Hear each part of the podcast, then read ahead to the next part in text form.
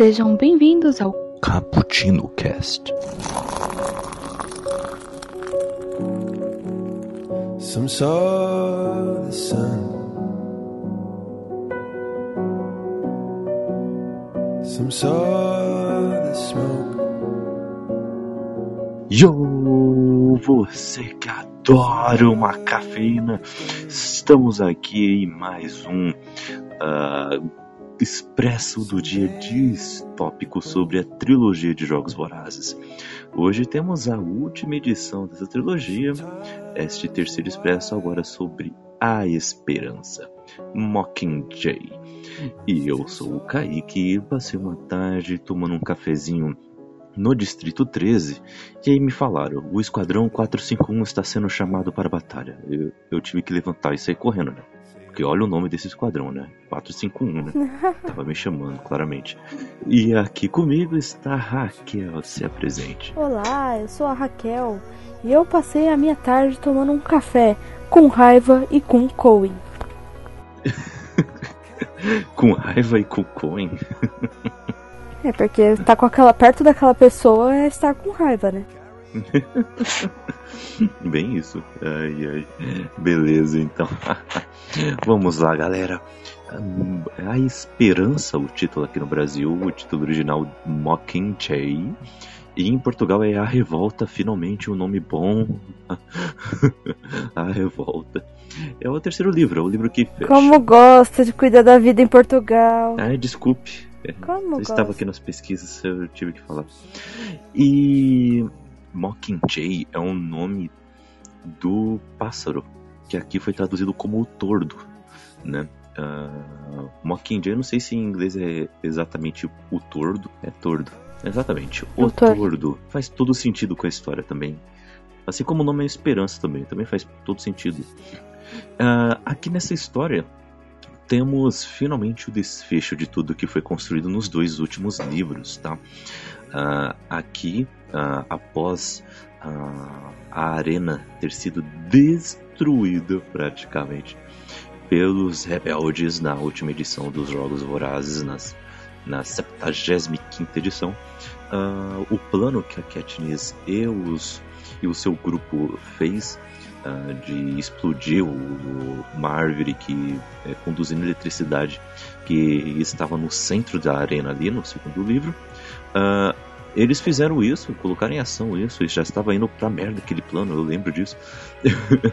então, de última hora, tem uma explosão, a arena.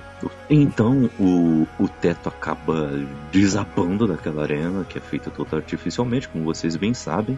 E, e então o aerodesliazeador, né, não sei falar direito esse nome, mas é uma nave muito bem futurista, chega e captura todos os sobreviventes ali que fazem parte dessa rebelião, né, dessa revolta. Meus amigos em Portugal falam esse livro. E então é, a Katniss acorda, agora já estamos. Uh, é, quer dizer, ela acorda no Distrito 13 e ela descobre que o Distrito 12 foi destruído depois daquele acontecimento. Né, nessa edição dos Jogos, Vorazes, o Distrito 12 foi totalmente bombardeado, destruído mesmo. Uh, não do jeito como foi o Distrito 13, pelo menos a superfície do Distrito 13, uh, com energia nuclear e tudo mais, mas foi com muitas bombas e tudo mais. O Gale conseguiu fugir com a sua família e com a da Katniss. Uh, a, e o distrito, a, a, rebelião foi lá e conseguiu, a resistência conseguiu é, pegar esse pessoal e levar lá até o Distrito 13. Distrito 13 existe, galera. É isso que a Katniss descobre logo no comecinho de A Esperança. Ela descobre isso e vê que, além de desistir ainda no, sub, no subterrâneo, é simplesmente a base de toda a rebelião. É ali onde está a liderança de toda a rebelião, onde ela, for, onde ela se meteu, sem querer querendo. E, e então ela aceita ser o turdo. E então começa uma, a guerra com, começa com marketing. É, esse é muito legal, né? Eu acho que a gente pode falar desse comecinho já agora, já dentro da história. Que... Eu acho que esse, esse livro é muito bem trabalhado. A crítica desse livro é, é muito boa. É a melhor de todas, né? Muito boa. Tanto que o próprio livro diz que o terceiro é o melhor. Hum. O... E o terceiro, pra mim, é o segundo melhor, que eu amo o primeiro. Mas ainda assim, o terceiro livro, ele tem uma profundidade de críticas Uhum. que é imensa. Ele pega pesado. Ele vai e coloca tudo ali no seu colo e fala aqui, ó, é, esse é o monstro em que você vive e que podemos viver um dia. Veja É isso. porque, o- é, porque você começa sendo apresentado para um lugar muito bom. E isso, é, e isso a gente vai explicar durante o decorrer do cast, que é, uma, é um, ide- idealismo. Quando ela acorda, vê que tem muita gente ali que eles sobreviveram às ruínas. Tô, a presidente do, do distrito tá junto com a maioria da- das pessoas, sabe? Vivendo junto. Então é- parece uma coisa boa, sabe? Tem a igualdade tem uma igualdade que não tem nos outros distritos. Você vê miséria e gente enriquecendo. Apesar de na maioria dos distritos apenas a miséria. Uhum. E ali que tem a revolução. A Coin, ela acolhe a, a Katniss e quer fazer dela o torno, quer fazer mais guerra. Eles vão gravar, eles têm uma, uma equipe de mídia muito, muito boa pra fazer isso. Levam ela nos escombros do, do Distrito 12 falam assim, ó, o pessoal não vai lá investigar. Tanto que a. E é uma coisa que eles falam desde o primeiro livro. Que a filmagem mostrando que o Distrito 13 não existe, que ele foi bombardeado, é a mesma gravação que eles mostram sempre. Ou seja, ninguém voltou lá pra ver se realmente estava Uhum.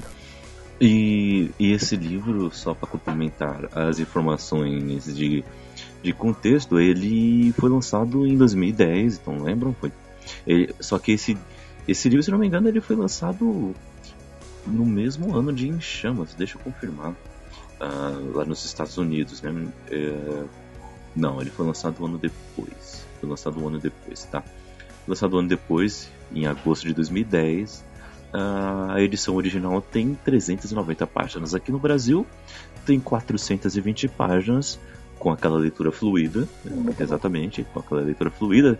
Nem parece que são 40, 400 páginas quando você lê, é muito boa história. Lançado em 2011. Mas deixa. Mas vamos deixar claro que a. Todas as edições de Jogos Vorazes, pelo menos a mais famosa, eu acho Sim. que só tem uma edição pela Roku, É né? bem recente ainda. Então, ele é muito bem espaçado. É bem espaçado. Tem espaçamento grande entre as linhas e as letras não Exatamente. são tão pequenas. Então, é, não é um livro pequeno, não vou falar que é um livro Uhum. pequeno, não é um livro infantil, mas não é nada. é, a linguagem dele, apesar de não ser pobre, como alguns outros livros que falam assim, ah, a linguagem é fluida, mas é pobre. A linguagem dele não é pobre. Também não é aquela a Uhum. linguagem mais rica do mundo. Né? Também não é Aleph, né, gente? Ah, mas É, não é uma, uma, é, uma linguagem tão rica, mas ela não é pobre. Então você ganha vocabulário sim, lendo Jogos Vorazes.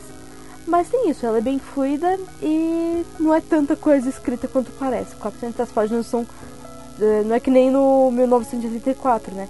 Também são 400 páginas, mas são muito. É, isso é verdade. tem muito mais coisa. E, essa edição da Roku de 2011 é, tem tradução do Alexandre Delia, que foi responsável por- pela tradução de, dos três livros, se não me engano. É, um bom trabalho aqui de, de tradução, leitura muito boa. Ah, e a, essa edição da, da Roku ela é facilmente encontrada, tá? ainda mais depois dos filmes, é facilmente encontrada. E eu acho que, ao contrário do que acontece com outros livros, as edições com capa de filme e tudo mais não se popularizaram tanto. Ah, os leitores, é, os leitores gostaram Graças a mais. Deus. Porque eram É. leitores inteligentes, né? Porque, pelo amor de Deus, que mau gosto as pessoas têm pra jogar a porcaria da A não capa ser que um filme seja no livro, gente. Senhor dos Não. Anéis, porque as capas baseadas nos filmes são lindas. Lindas, Ah. lindas. Não, mas aí é uma arte. Mas é, É. uma arte, não é que nem. É coisa da intrínseca e da arqueiro, pode ver. É coisa da intrínseca e da arqueiro. as- não, porque são editoras baratas, mas assim, qualidade, né? São, são questionáveis. É coisa dessas duas editoras. Lança a porcaria do filme, pega e taca a porcaria da imagem do pôster do filme no livro. A Roku não faz isso. Harry Potter Não, ela faz melhor- fez. Ela fez. Fez, Fez com Harry Potter? Ó, quer ver, ó? Ó, Jogos Vorazes, livro, edição Brasil. Eu já, eu já vi já o a, capas com com com a carinha da, da Jennifer Lawrence já. Ó aqui, ó. Ah, eu, ah, tem aqui, tem aqui, tem aqui. Até que não é uma capa feia não. Até que é legalzinho. E mas o o legal é que uh, tá, uh, tem duas edições que se popularizaram muito aqui, né? Essa que podemos dizer aqui como clássica, que que, é o, que são adaptações das capas originais. Então, inclusive a fonte com o nome toda quadradinha e tudo mais, assim, as cores, os detalhes do, do tordo na, na capa, né, a pose dele. Uh, todas as adaptações são bem fiéis às edições originais dos Estados Unidos. E, e a segunda edição que popularizou bastante é a que adapta o pôster dos filmes, né? Então são estes símbolos do, do tordo, só que em ouro e pegando fogo, né, os três também se popularizou bastante aqui no, aqui no Brasil. Agora, com a carinha da Jennifer Lawrence lá erguendo o arco e tudo mais, não se popularizou muito por aqui não. Isso foi legal até, né? Ainda bem, né? Ainda bem, ainda bem. Ainda bem, né? Porque se fosse como eu era antes de você, popularizava. É, isso é verdade. Emilia Clarke devia ter vergonha. É. Vergonha de fazer um filme desses. Ah, Emilia Clarke. Então, e ah, no começo. ah, eu não disse nada. Então, no começo aqui da, da história, vou, vou é, já adentrando aqui o The Mockingjay, temos a, a Katniss acordando toda ferrada. Ela se feriu muito com essa conclusão drástica da última edição dos Jogos Vorazes e, e depois de ainda mais descobrindo é, o que aconteceu com o distrito dela também. Então ela acorda toda ferrada. E ela vê que tá todo mundo se movendo ao redor dela, enquanto ela tá se recuperando, e a única coisa mais útil assim que ela vai fazendo, além de escutar os planos do pessoal, é fazer as gravações. Porque aí é onde a guerra está começando, né? É nessa batalha de marketing, onde o pessoal da rebelião grava Katniss, toda esplendorosa no, no vestido, falando algumas coisas incentivadoras e tudo mais. E só para mostrar que ela tá viva e a, e a esperança continua. E eles hackeiam o serviço de TV da capital e, e essa transmissão é passada para os 13 distritos, apesar de ter ninguém mais no 12, mas passam em todos os distritos da Panem. E, e, então ela vê todo mundo se desenvolvendo ao redor dela, todo mundo treinando para batalha, treinando tiro, treinando fisicamente com corridas e treinando luta, ah, alguns é, fazendo algumas já estratégias. O Beatty ainda está vivo e está fazendo algumas armas especiais, com todas tecnológicas. E, e ela sente uma certa angústia ali, porque uh, ela vê que quem sobreviveu junto com ela já está útil e operacional ali. O Sol Finn está meio abalado ainda, porque ele descobriu que a Anne, que a Anne foi sequestrada pela capital. E, e o Pita, ele foi também sequestrado pela capital. Assim como alguns personagens também. E, então ela tá nessa angústia, tá nesse momento. O que você achou desse comecinho de livro, que desse de o livro já começar numa situação totalmente diferente dos outros livros, e, e colocando a Cat numa situação também totalmente diferente, além de um novo cenário sendo desenvolvido ali para nós. Então, aqui, na verdade, o, a esperança, ela é praticamente uma continuação, uh, não é tipo, o pessoal fala assim, ah, é claro que é continuação de chama. Sim, mas por exemplo, Jogos Vorazes. Poderia acabar Jogos Vorazes, poderia não ter continuação. Poderia ter, acabar ali e você falar assim, ah, tá bom dá pra entender bastante coisa. Verdade. No, é, você poderia fechar e falar assim, ó, tá aqui, Jogos Vorazes. Agora, em Chamas e A Esperança, eles são juntos, poderia ser um livro só. O, é totalmente continuação. Então, a Esperança vai sempre puxando pro plot twist, que também teve em Chamas, mas é quase o, o meio pro final do. É o meio e o final de Em Chamas. Uhum. Então ela, ele já começa no meio da ação. Eu achei isso muito legal. O que faz você querer muito essa sequência, né? É, tanto que foi lançado quase em seguida, com um ano de diferença pra Em Chamas. Aham. É o, o primeiro você consegue esperar pra ler Em Chamas, agora de Em Chamas pra Esperança É algo muito rápido, é um período de tempo muito pequeno. Que é imediato praticamente, né? É, é, é muito legal mesmo.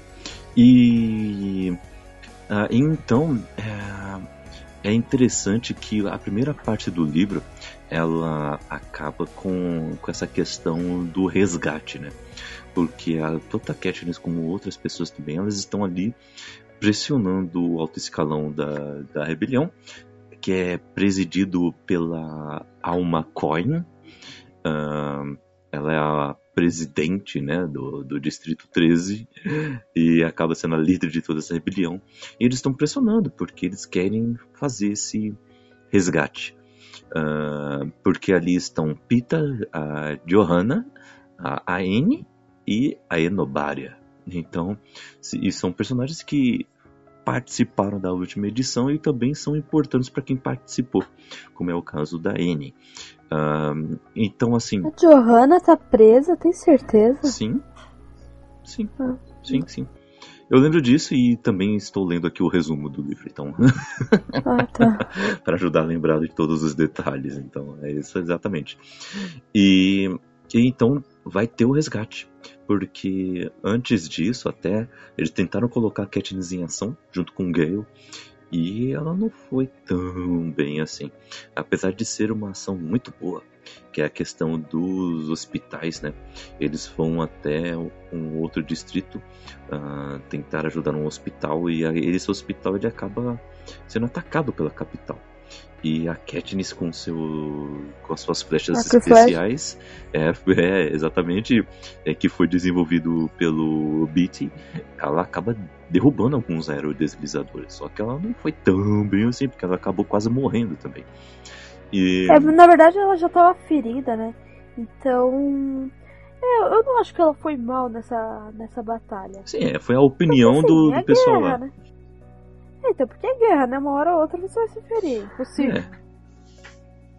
Exatamente. E uma hora ou outra você vai se ferir. Não tem como. E outra coisa, eles não deixam ela treinar da, da maneira intensiva. É. Ela pede pra, ela foge pra caçar uma vez e depois eles não deixam mais. Ainda que não tem nada lá, tipo, Uhum. por, por fora tem mato, é, tem animais pra caçar. Ela tem, isso eu acho que já dá pra falar. Hum.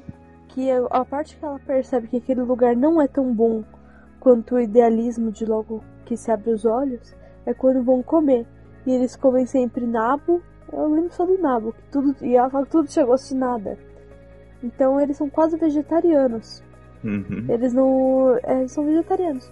Eles não comem é, nada que tenha sabor. E é uma por... e é igualmente separado as porções. Então tem hora que ela tava muito fraca que o Gale dá um pouco da comida dele pra, pra ela. E coisas assim acontecem, porque eles não conseguem ver que uma pessoa precisa de mais cuidados é, por ter passado por situações a- adversas. Então é tudo racionalizado, porque é um socialismo, né? Você vê tudo que seria o socialismo no Distrito 13. Que apesar de parecer uma revolução muito bonita no começo, vamos continuando o livro. e a primeira parte do livro acaba de um jeito muito impactante. Ah, é quando eles, eles vão e fazem o resgate sem a Katniss. A Katniss só descobre quando o pessoal já tá lá, praticamente. já tá voltando. Deu tudo certo. Só que o Pita voltou diferente. Quando li essa parte, eu, eu fiquei abismado. Não, eu, eu acho que essa parte é muito, é é muito boa muito essa parte. Nem, nem conta, nem a que a, é impressionante a você lê com a, com a emoção. A Katniss pela primeira vez na vida tá Isso. feliz de ver o Peter. Ela sempre foi a pessoa que tratou com mais indiferença o Peter e ele que sempre gostou mais dela, que tratou ela com tanta estima. Nesse momento, ela tem toda essa estima pro Peter, ela sente saudades do Peter e ela quer muito abraçar o Peter, ela quer conversar com ele porque só ele entende o que ela tá passando. Só ele foi duas vezes pra arena junto com ela. É, só ele entenderia certas coisas que ela tá passando. Na hora que ela vê o Peter, ela vai abraçar ele da maneira mais pura que ela já teve, porque ela não é uma personagem perfeitinha, bonitinha, mocinha, tanto quanto de outros livros. Mas na hora que ela tem essa, essa pureza no, no coração, o Pita tá alterado e ele começa a sufocá-la. Isso. Depois eles vão lá Isso, e. o. Pita simplesmente dá um golpe na garganta da, da Katniss e depois vai em cima dela e tenta a matar de, um- de um jeito muito brutal e visceral, assim, ah, com toda, todo aquele ódio nos olhos dele, ele tenta a matar e o pessoal então, que estava em volta consegue separar. E então eles descobrem que ele foi telesequestrado. O que, que é isso, galera? Ah, lembram do primeiro livro, barra primeiro filme, quando tem aquelas vespas lá, que as teleguiadas, que provocam várias eh, ilusões e, e até a morte em algumas, algumas pessoas lá naquela arena? Então, pegaram esse conceito de- dessa vespa e colocaram e fizeram Pita, no Pita uma espécie de lavagem cerebral fizeram ele acreditar de que a Katniss é a maior inimiga dele e que ele tem que a matar. Eu acho que essa foi uma jogada de mestre da capital. Porque eles sabiam que uma hora ou outra. É, o Snow é inteligente. É, eles sabiam que uma hora ou outra a rebelião ia com tudo Sabe pra tentar resgatar. abismada? Foi um cavalo de Troia, né? Diga. É, então, mas e tudo isso é um plano do Snow. Aí o que eu fico abismada é que algumas pessoas comparam o Snow por causa de sua maldade com o Lula. Gente, o Snow é inteligente, o cara é, é habilidoso. Ele não precisa contratar ninguém pra ficar mentindo por ele ou coisa do tipo. Não, o Snow é um cara inteligente, alfabetizado. Não comparem ele com o Lula. O Lula, além de ruim, é burro. Ele tem, tem gente é, mentindo pra ele, ensinando. Não é assim. Ai, ai, que situação.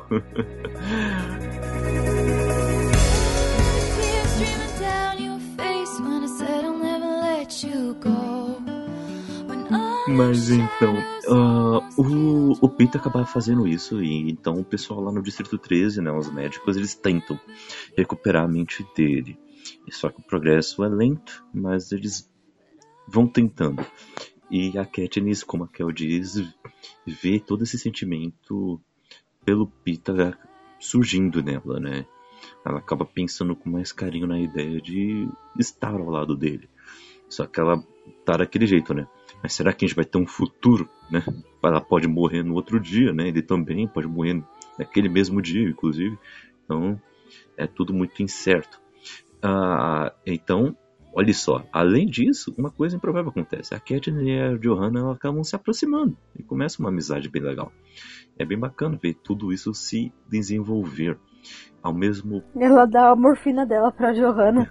Que a Johanna fica viciada na morfina. Mó barato. e, e a Prim e a mãe da, da Katniss acabam ficando um pouco mais úteis também, né? Estão ajudando na ala médica dos rebeldes, né?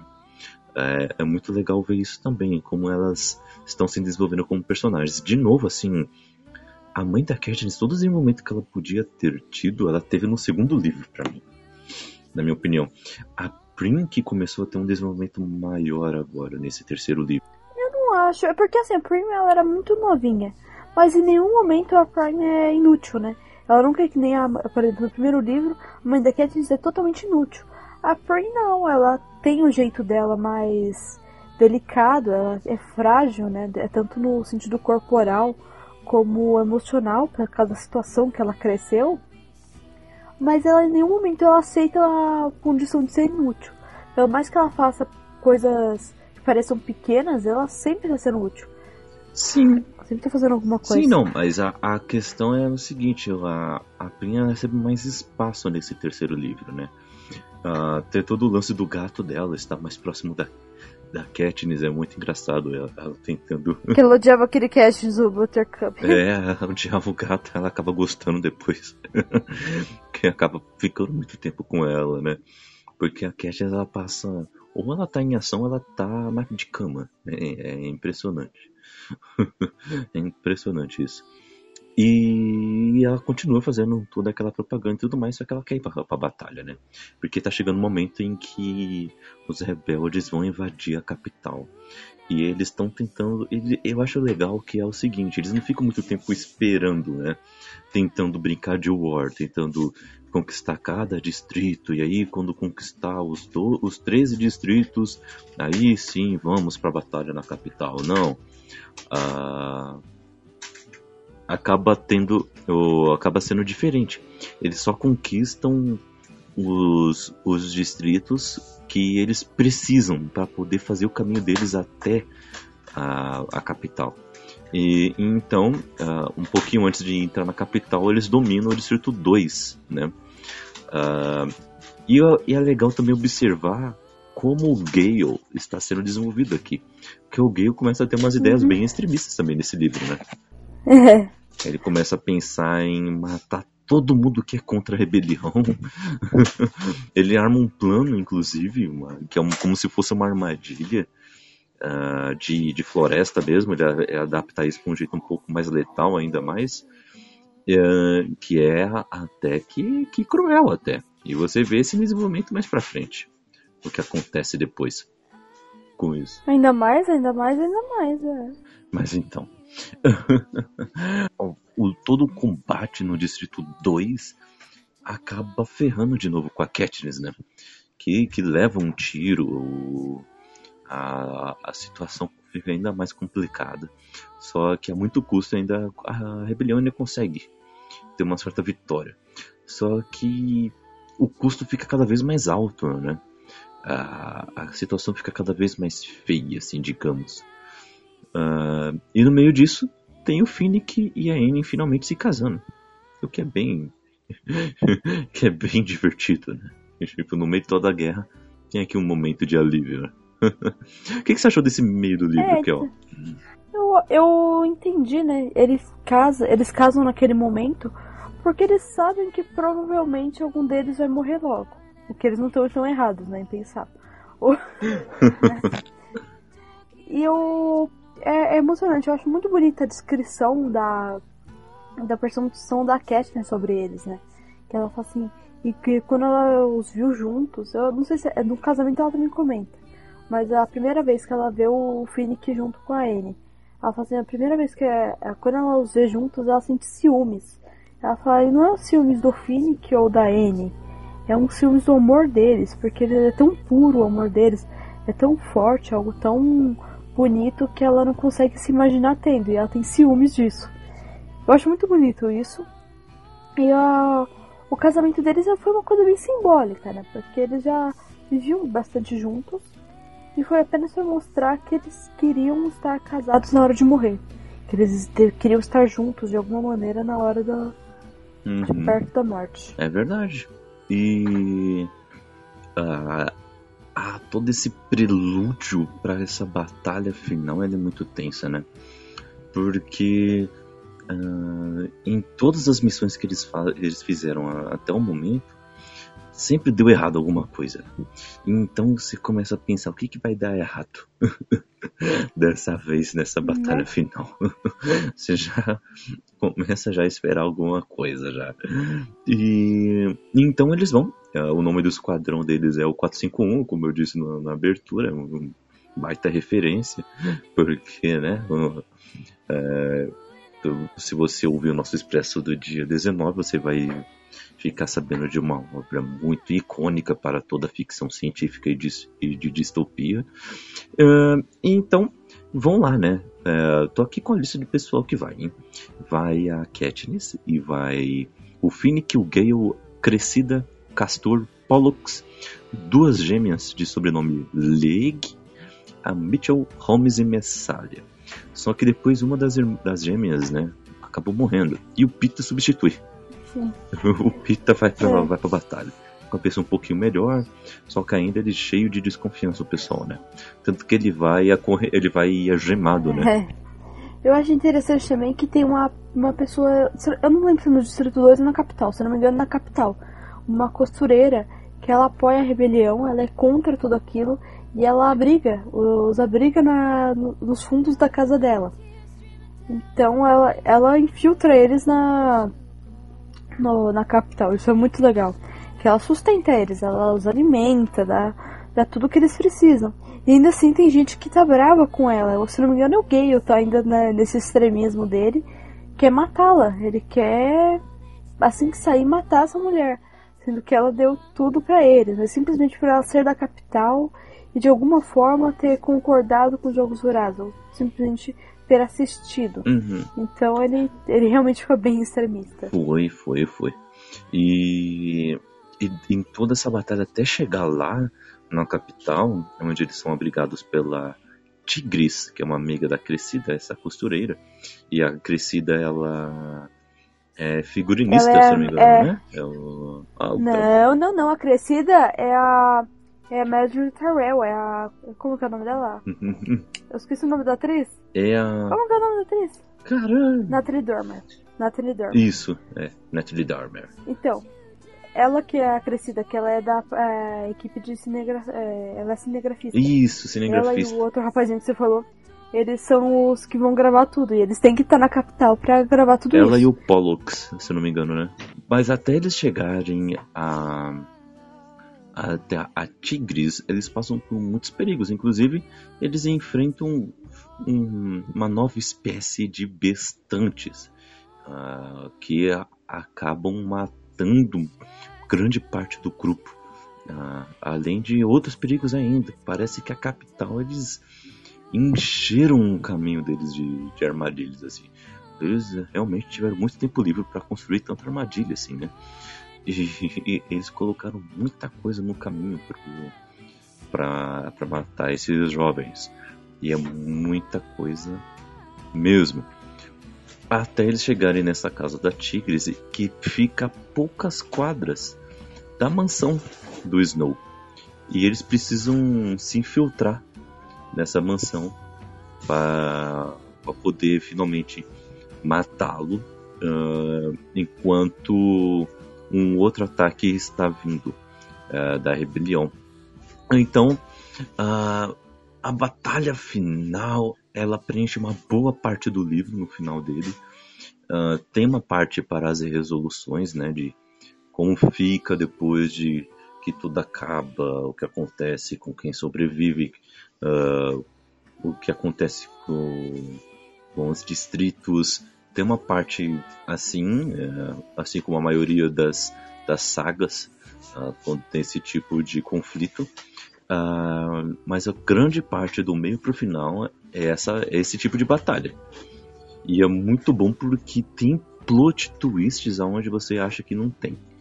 Onde você acha que não vai vir algum, vem. Então, eu percebi que eu falt, faltou para mim ver muito mais analogias. Então, realmente é um livro que se tem que reler, tem que prestar muita atenção em tudo que ele, que ele diz. Mas é muito interessante você ver o, o Snow, porque o Snow ele é um, um capitalista, tipo, taylorista, fordista, muito do mal. E você fala, nossa, esse cara é muito mal. E a, e a Coen, que ela parece ter uma revolução tão grande, tão bonita, ela é atrativa, sabe? Todos estão juntos, todos trabalham juntos, todos fazem juntos. É um socialismo que ela, que ela representa. E a Katniss percebe isso, que dentro de- é, disso, apesar de parecer muito bonito por fora, as pessoas não têm sua identidade. Ela não pode mais caçar porque ela tem que se mostrar como símbolo daquilo. E a rebelião não aceita isso. Então ela percebe isso na maneira de comer, que todo mundo come junto, aquela mesma quantidade. Eles se vestem todos iguais. É muito interessante a- o comportamento da F.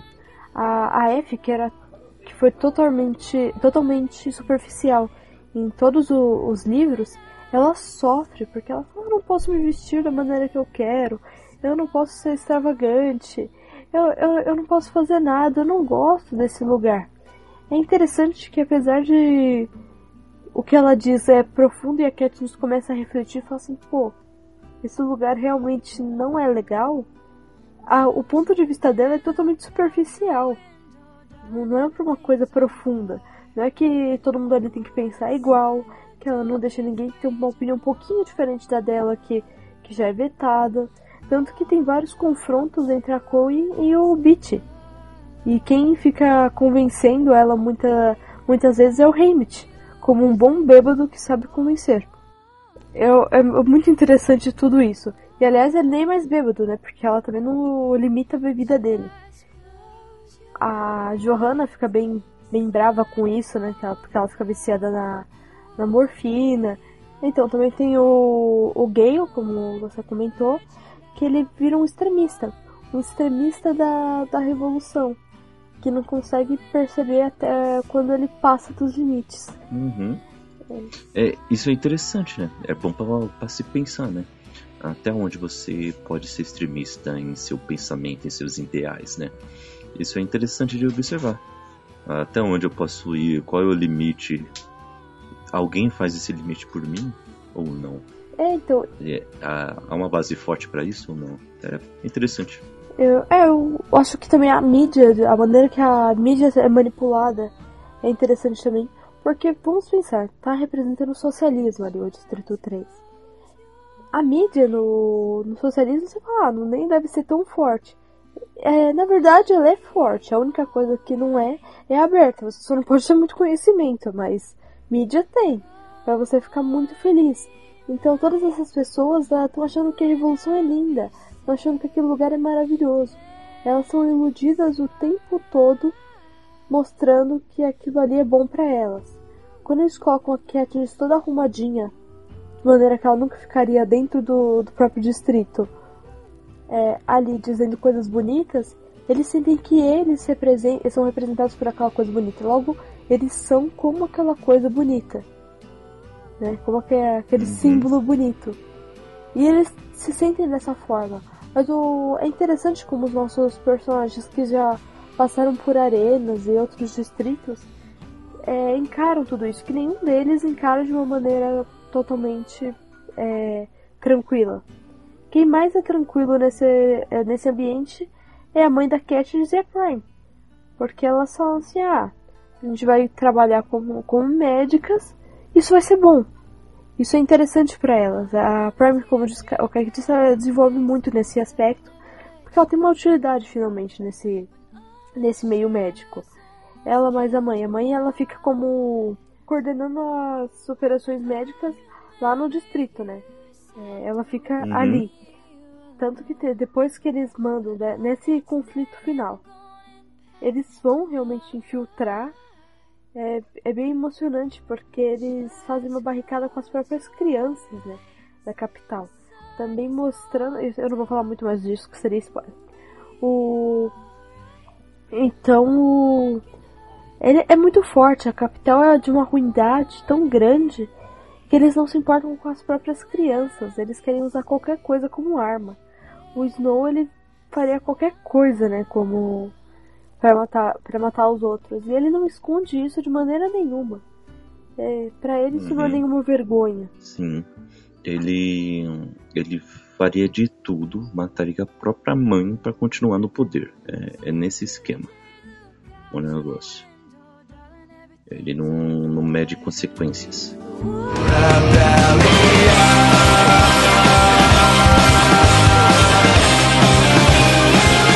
Eu achei interessante porque, como é, de forma literária, a, essa ficção científica que ela é essa distopia ela é diferente de qualquer outra é, que seja clássica.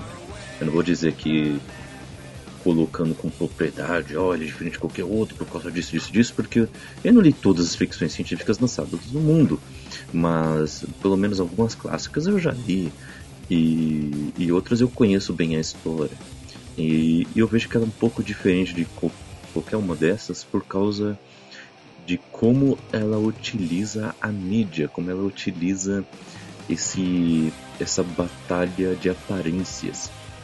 Eu eu li um conto recentemente, eu acho muito legal, que ele fala que ele falava sobre o seguinte: uh, tem um aparelho que você coloca nas pessoas, tá? Que, ó, você coloca esse aparelho assim é. na, na sua mente e esse aparelho ele coloca todas as pessoas feias como com uma beleza mediana.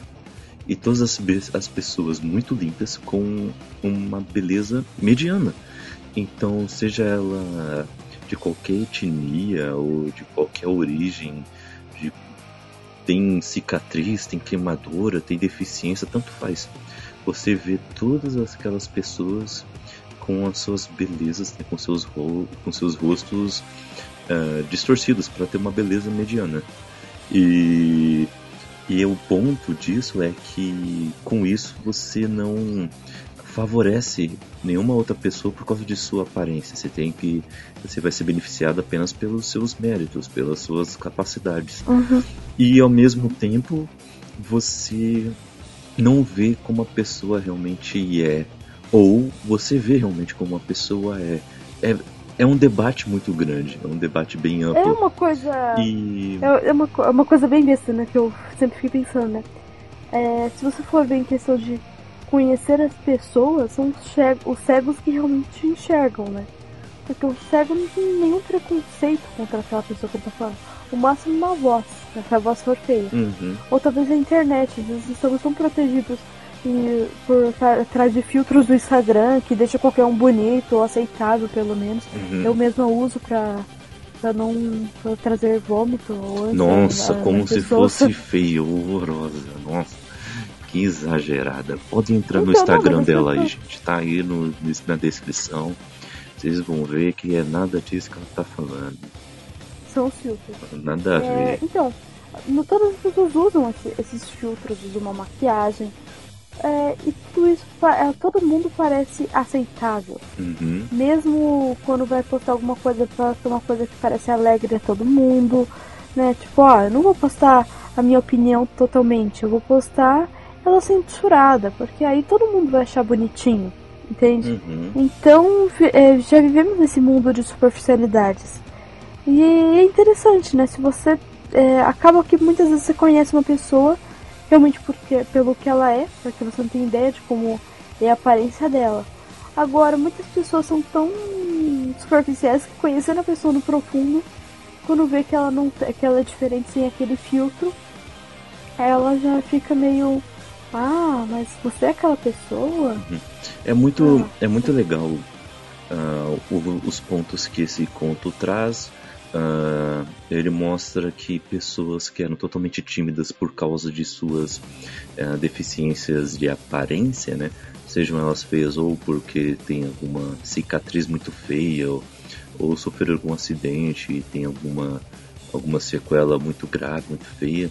E por causa disso, por causa desse tipo de aparelho, elas começam a, a se soltar. E algumas dessas pessoas são até populares onde vão, e sem isso elas não seriam.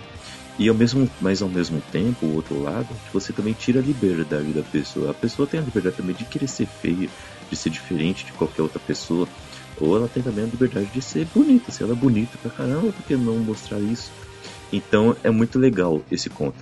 E ele me fez pensar também, pensando sobre essa trilogia dos Jogos Vorazes, eu olhei essas coisas porque essa, essa guerra de aparências, ela é feita muito bem, é, de um jeito muito bem desenvolvido aqui nessa trilogia. Tendo seu auge aqui nesse último livro, né?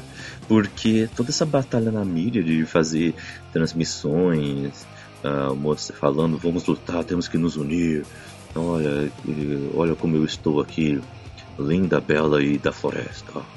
E, e ao mesmo tempo o Snow aparece e fala, ah, fiquem tranquilos que essa ameaça será, eu vou cortar as asinhas dessa ameaça, blá blá blá. Sabe? É uma guerra de aparência, ele não tá fazendo nada realmente. Vai fa... Claro que vão pra batalha de fato, numa guerra fria, mas por a maior parte dessa batalha acontece assim, de ameaças e de aparências. E eu acho muito legal como eles usam isso, né? Como até para quando eles vão invadir a capital, alguém tem que levar uma câmera Uhum. Pra ver o quanto que é essencial isso nessa sociedade, né? Eu acho que a Suzanne Collins trabalhou muito, é, muito bem em muitas coisas nesse, nesse livro. Não só nesse livro, como na trilogia inteira, né? Ela tra é, trabalhou muito bem a questão da mídia em todos os três livros. Ela é tratada de maneira diferente, mas em todos os três a mídia tem uma crítica muito forte aos governos, mas nesse livro específico, essa relação com a revolução. E se a revolução é sempre tão certa, é sensacional. Uhum. Bom, então vamos lá, Kelzinha. Ah, ah, a partir de agora estamos indo para o território de spoilers. Vocês estão ouvindo aí as sirenes ah, alertando este momento. Ah, gostaria de que, se você não quer ouvir os, os spoilers, tudo bem, pode dar pausa nesse episódio e tudo Não, mais. só um leia pouquinho. a descrição. É, não, só, É, só vamos falar falar um, pouco, po- tá? alguma- agora uma, Mas- umas coisinhas, né? Apenas pro pessoal que ouviu até agora não leu o livro. Leia o livro e nos mande um e-mail, no Facebook, entre no nosso grupo do WhatsApp para conversar com a gente. Faça Isso. alguma coisa, né? Tipo, manda um sinal de fumaça. É, Uhum. é, então, é aquela coisa, né? Nossas redes sociais estão aí. O Bookstime no. Isso aí. Tá tudo aí na descrição. Tudo aí na descrição. Veja aí, entre nas redes sociais aí, conversa com a gente. E porque eh, tem muita coisa boa chegando por aí. Eu não quero adiantar nada, eu sou um cara meio ansioso, mas vou deixar no ar. E então, ah, agora vamos entrar em spoilers. Você foi avisado. Vamos lá, galera. Bom, temos aí a batalha final, então. E um grande plot twist é como ela termina, né?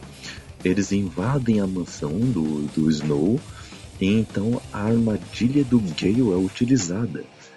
E, e quando ela é colocada em ação, a Katniss vê que a, a Prim estava ali entre os médicos e que, que estava ali momentos antes de que, de que grandes explosões Calma, vieram. calma, calma. Espera, Kaique. Vamos, vamos explicar aos poucos. Você pulou parte. É, Ah, já tava indo pro final, desculpa. Não, você pulou uma parte. Ninguém entende desse jeito que você falou. Ué, ó, tem a. Eles usam as próprias crianças como barricada.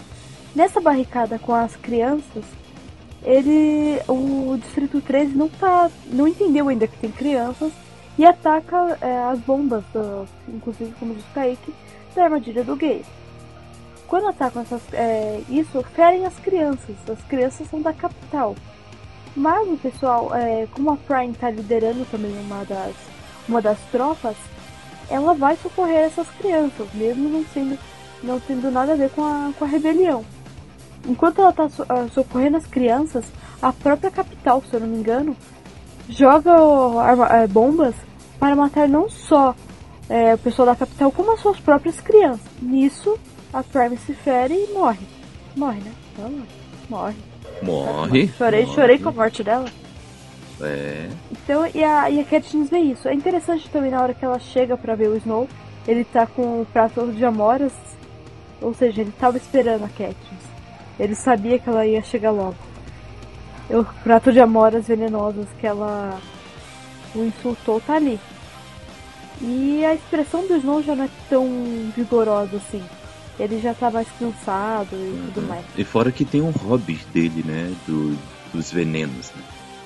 Então acaba sofrendo por causa disso também. É, ele gosta de beber veneno. E. Isso, e como a Raquel diz, né? Tem veneno. Eu não, é Gisele. Ah, então, ah, tudo isso acaba com a, ba- acaba com a batalha da Katniss, pelo menos. A batalha da Katniss acaba ali, naquela explosão. Ela acaba sobrevivendo a tudo aquilo que não estava no foco da explosão, mas estava bem perto. Ela escapa ferida, não totalmente ilesa, né? lo- Ah, Logicamente. não, porque ela só se fere E- nesse livro. Esse livro é a Katniss se ferindo toda a sorte que ela teve nas arenas e tudo mais, ela não tem nesse livro. Uhum. Isso, ela só se lasca. E só que uma, aí ela descobre que ganhou, né? Que o, a rebelião ganhou. Porque ela acorda no, na mansão do, do Snow, ela acorda na capital. Então ela vê que realmente ganharam. Ah, finalmente.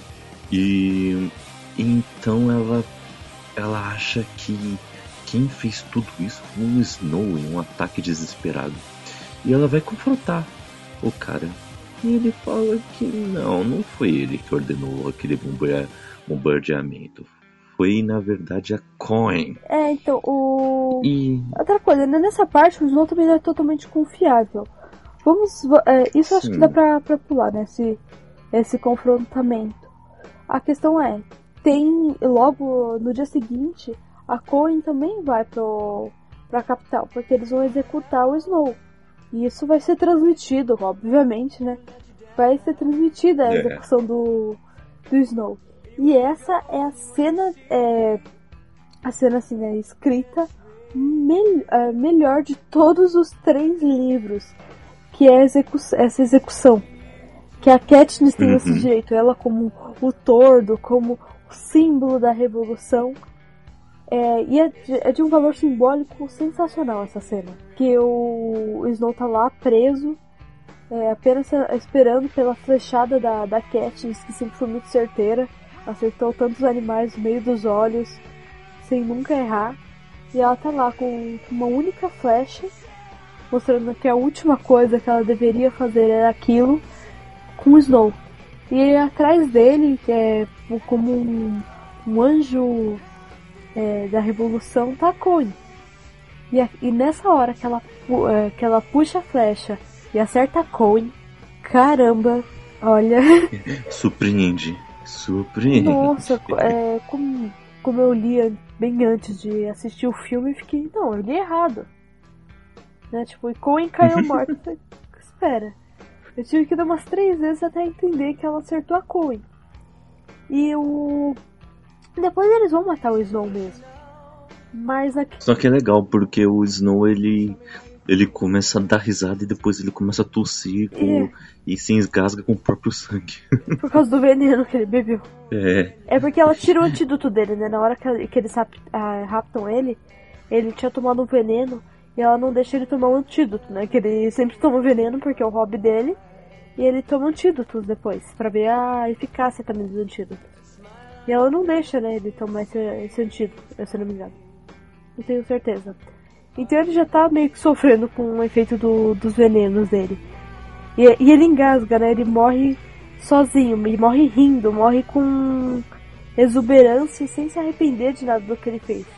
Mas agora, esse sim, esse negócio de matar a Coin é a questão de não importa o que você tá indo contra. O momento que a sua revolução tá corrompida, ela é o que tá te matando, e não realmente o seu primeiro inimigo. Porque se Uhum. você, se você esquecer do seu primeiro amor, você também esquece do seu primeiro inimigo. Então É. seu verdadeiro inimigo torna, eh, se torna você mesmo.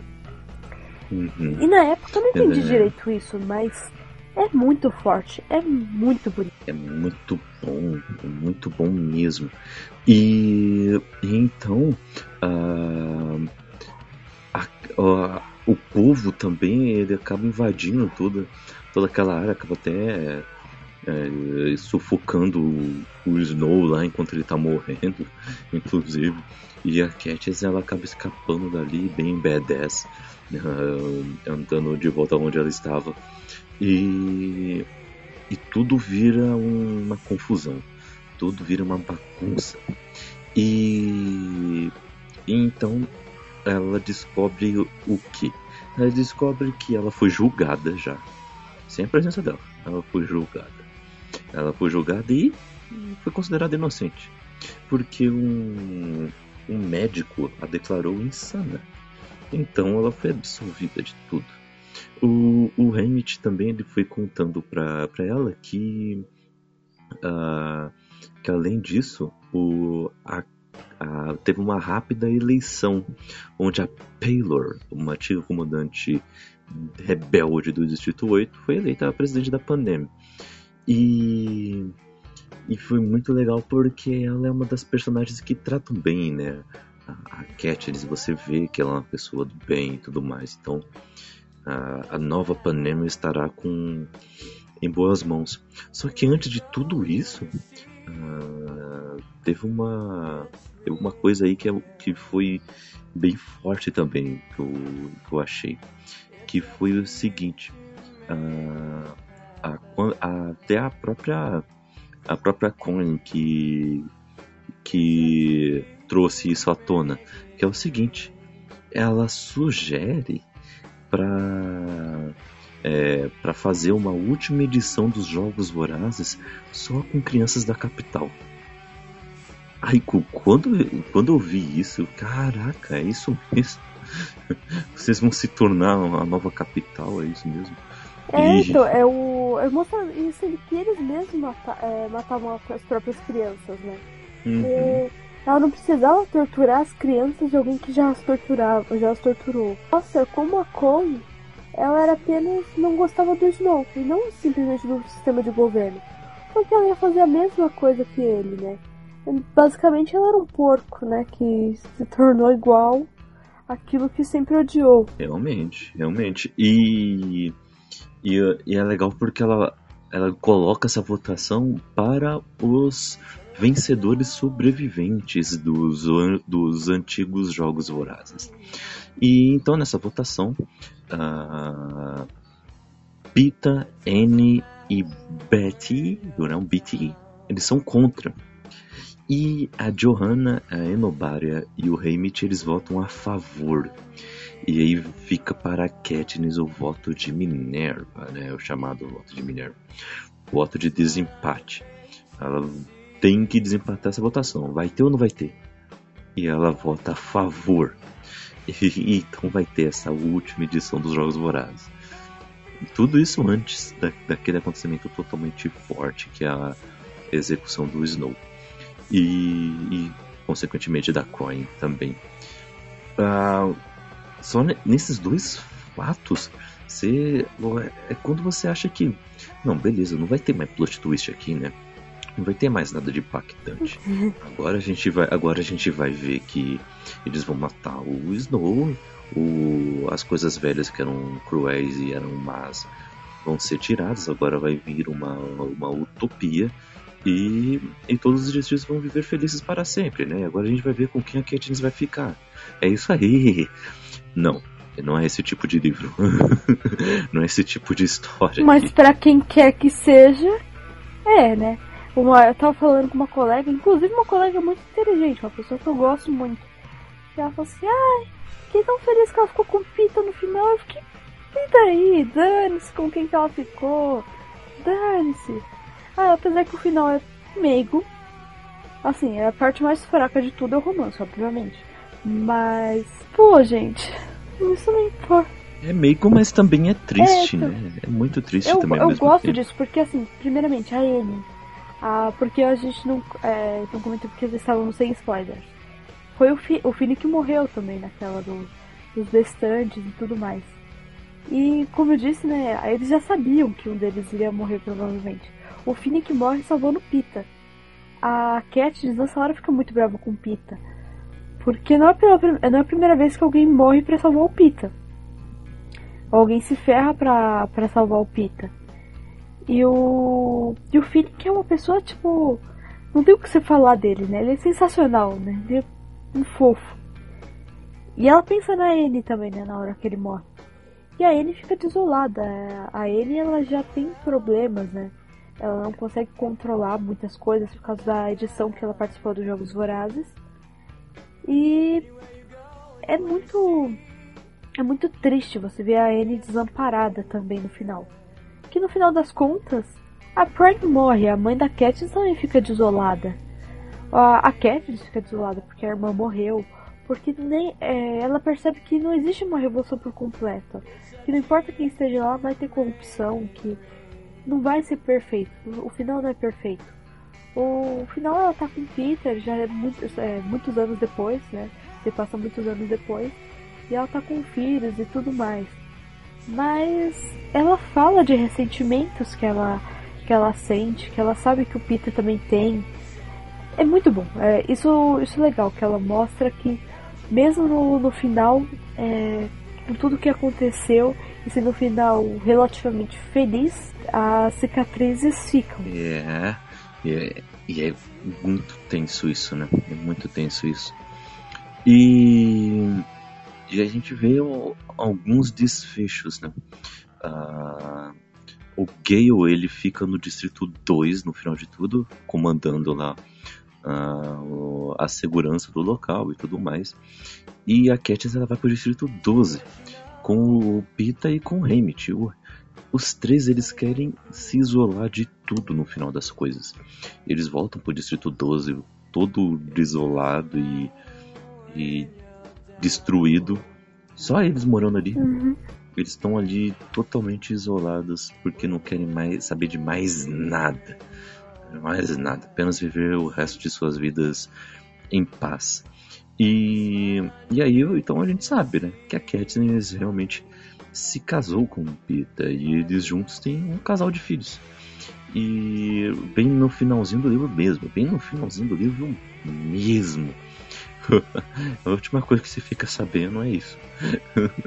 Deles alguns anos no futuro, lá isoladinhos, em meio ao campo, e brincando com, com os seus filhos, né? Ah, para vocês darem é, bem como é que é essa questão, o foco disso, nem o nome dos filhos é divulgado no fi- nos livros. Só fala da aparência, né? Isso. Só é, fala que um deles é louro como o Pita, né? Tem os cachos dourados. E o outro é, é- o menino, né? Parece o Pita. E a menina é realmente a cara da Cat. Só isso. Isso. E, e os, só tanto que os nomes eles são divulgados pela autora posteriormente em algum evento. Que, que é o Willow e o Rie. Rie né? Rie com claramente uma referência a Rue. Só que é, é esse aí, esses são os nomes. O foco é total, é total nessa estrutura sociopolítica da, da Panem. E eu achei muito legal também que ela não fala como a Panem ficou muitos anos no futuro depois. Não fala. É um final totalmente intimista, totalmente é, um círculo bem íntimo mesmo, mostrando apenas como ficou a Katniss e, e o Pita e, a- e, a, e a sua família consequentemente. Só isso. Fala que o Gale ficou no Distrito 2, a, a mãe da, da Katniss ficou no Distrito 13, se não me engano, continuando trabalhando como, como médica. E só, não, não fala como ficou toda a estrutura depois. E eu acho bom que tenha terminado desse jeito, porque porque senão renderia outra história, né? Não seria uma história fechada. É, Então acho que ainda renderia outra história de qualquer forma. Não questão de, deles. Eu também acho, É, mas... é, realmente, né? O, o que você fica curioso é sobre o, o que acontece, né? Com a Panem. Ele só mostra que as pessoas da Revolução acabam saindo machucadas, né? O fato do gay, o gay para de falar com a Katniss por ela é, se casa com Peter e tudo mais. Porque de qualquer forma eles têm uma intriga, né? Por causa desse tal triângulo amoroso. E o, só que o Gale sempre foi o melhor amigo dela. Ela perde um grande amigo. Uhum. É, ela, sente, ela sente falta de- é, desse grande amigo dela. A mãe dela fica longe. É, mostra também que a, a Katniss também tem- é muito parecida com Hammett em certos momentos. Ela é muito isolada, ela é muito. Ela tá lá com os filhos dela, mas dá pra sentir que o Peter gosta muito mais deles. Ele que quis tudo isso, né? Ele que, é, que fica insistindo pra ela que quer, quer ter filhos e blá blá blá, essa viadagem toda. O Peter é uma frescura em pessoa, né? O Peter é o. E ele é interessante, né? Porque depois no fim, a Katniss é, tem até mágoas de quando Peter não estava sob o controle dele. E ele também tem essas mágoas. Ele comenta disso no final com ela, né? De tipo, ah, eu posso fazer alguma coisa de ruim com você de novo, né? Ela fala, ah, não, mas você não tava se controlando e tudo mais. Mas de certa forma mostra que eles também têm uma mágoa um com o outro por causa daquele momento. Talvez o Pita com ele mesmo, ela talvez tenha um ressentimento, né? Ou de qualquer forma ela vai se lembrar, né? E dentro de- disso tudo que foi dessas cicatrizes, fica tudo isso. Então essa revolução, pelo mais que ela tenha existido, custou caro. É, eu acho legal mostrar isso, que nenhum, não existe final feliz depois de revolução. Não existe isso, ah, revolucionamos, vamos aca- acabar tudo com tudo, e no final todo mundo vai ficar feliz. Não é assim. Uhum. Eu acho, acho excelente isso. Mas vamos lá, Kelzinha. Ah, para a trilogia, que nota você dá? E para este terceiro livro, que nota que você dá? Então, eu. Pra esse terceiro, com certeza um café expresso. Não tem como dar uma nota menos do que um café expresso. E pra trilogia também Café Expresso, porque eu só dei Café Forte para o segundo livro. Dei Café Expresso pro primeiro, que é meu favorito, Café Forte pro segundo e Café Expresso. Logo tá mais perto do Expresso do que do Forte, então. E só pelo primeiro e terceiro livro, com certeza, fica muito mais pro Expresso. Eu gosto demais do segundo livro. Curto pra caramba também o primeiro, porque foi o que me fez gostar de, deste universo construído pela, pela dona Suzanne Collins, excelente escritora. E mas eu gosto pra caramba também desse terceiro por causa de toda a sua complexidade e por ter dado um final digno para todo este universo distópico. Eu também dou tanto expresso para a trilogia como para o livro também. Eu eu realmente acredito que daqui uns 20 anos, 30 anos, ainda teremos muitas pessoas ainda falando sobre, sobre estes livros. Eles serão realmente um, um clássico contemporâneo, realmente um dos, um dos clássicos da ficção científica uh, do século XXI, com certeza, com certeza. Não estou falando que é, uma, é o supra-sumo da ficção científica, ainda acho que há algumas obras melhores, mas ao mesmo tempo ela conseguiu unir toda essa tendência moderna de dividir toda a história em três partes e blá blá blá, uh, de conseguir atingir um público adolescente que é um público Chato. leitor. É, que é um público né, de leitores que cresceu muito nessa virada de século. Cresceu muito, antes era um público muito mais adulto que lia. Hoje em dia tem muitos adolescentes lendo e ela conseguiu fisgar esse público ao mesmo tempo trazendo uma história adulta, né? não uma história totalmente teen. Os momentos teen, assim, são realmente de romance mesmo, quando ela dá uma aliviada. Então, na verdade, o que nós Porque falamos... a maioria ah, é que Nós já comentamos sobre isso no primeiro. A história, ela pode ser infanto-juvenil, você pode dar para um adolescente ler, só que quando você fala, "Ah, o que, que você achou? O adolescente vai falar, nossa, a Conha é uma vaca, né? Nossa, eu queria que ela ficasse com gay, ou nossa, eu gosto do Pita. O adolescente vai puxar muito mais pro lado sentimental. Então depois, quando esse adolescente crescer, ou se ele for um adolescente inteligente, ou se dá pra também dá pra adolescente burro e dá pra adolescente inteligente. Aí você vai ver como é diferente a, perspe a, a perspectiva, né? Tem essa história teen, mas ela é muito pequena, né? Tanto que nós não falamos dessa parte.